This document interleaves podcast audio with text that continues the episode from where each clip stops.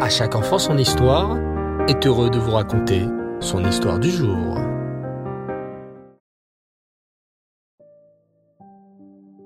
Bonsoir les enfants et Reftov, j'espère que vous allez bien et que vous avez passé une belle journée. Baou Hashem. Alors ce soir, c'est la suite des épisodes de nos petits héros. Cela fait plusieurs semaines maintenant que nos trois héros sont séparés de leurs parents et de leur famille. Ils ont été mis tout d'abord en prison, puis emmenés dans un orphelinat, et maintenant le directeur de l'orphelinat leur annonce qu'ils vont à nouveau changer d'endroit. Vont-ils enfin pouvoir rentrer chez eux? Je vous emmène dans un nouvel orphelinat, leur annonce le garde. Mais pourquoi? demande Velvel. Nous ne sommes pas orphelins. Nous voulons juste rentrer chez nous, renchérit Raphaël. On ne peut pas vous faire confiance, leur dit le garde.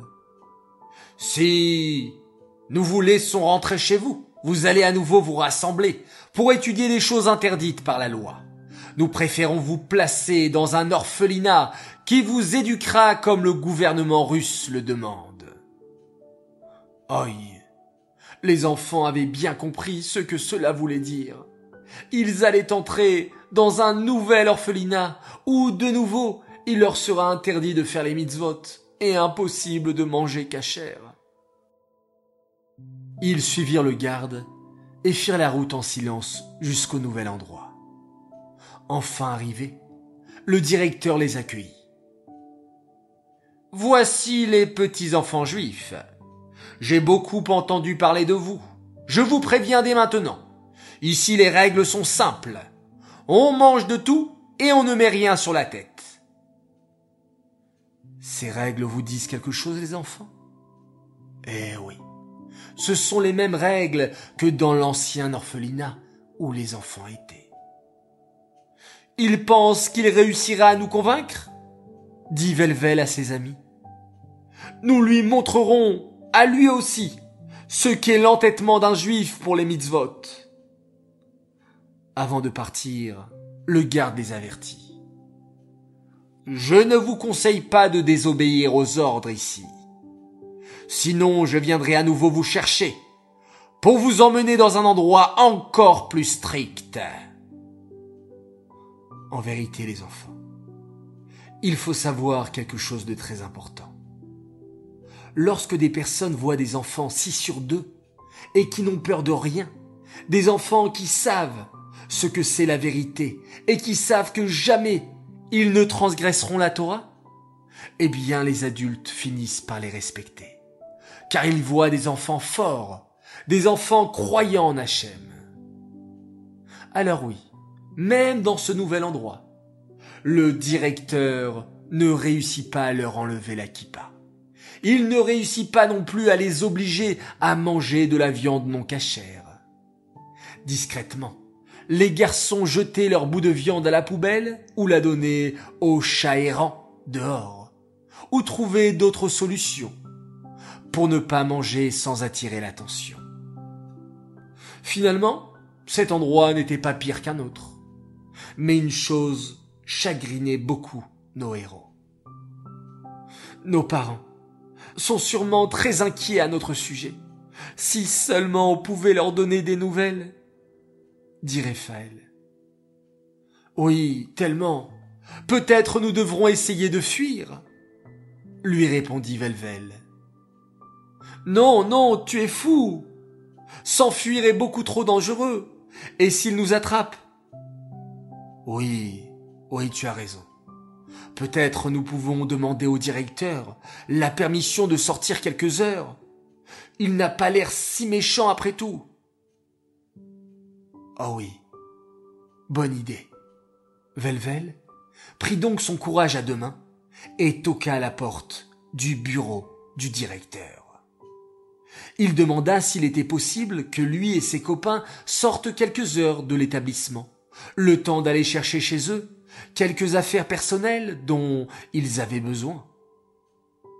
Et savez-vous, les enfants, ce que le directeur lui répondit?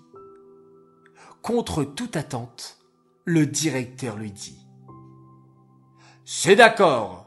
Une voiture va vous conduire à Berditchev pour que vous alliez chercher ce dont vous avez besoin. Il y a juste euh, une condition. Seuls deux d'entre vous iront. L'un de vous restera ici. Comme ça, je suis sûr que vous reviendrez et que vous n'essayerez pas de m'entourlouper. Bao Hachem.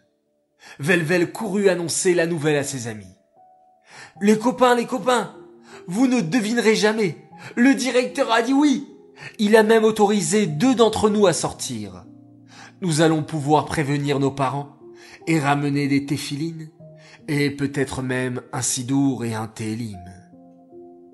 Quelle bonne nouvelle pour nos trois héros. Quelle excitation.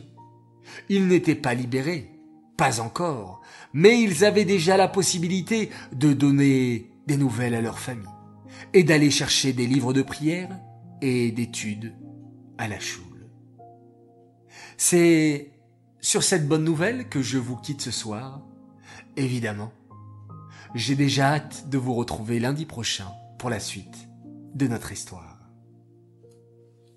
Cette histoire est dédiée Lelou Nishmat, Yosef Tzvi Ben Rav Simcha Bounem, Alava Shalom.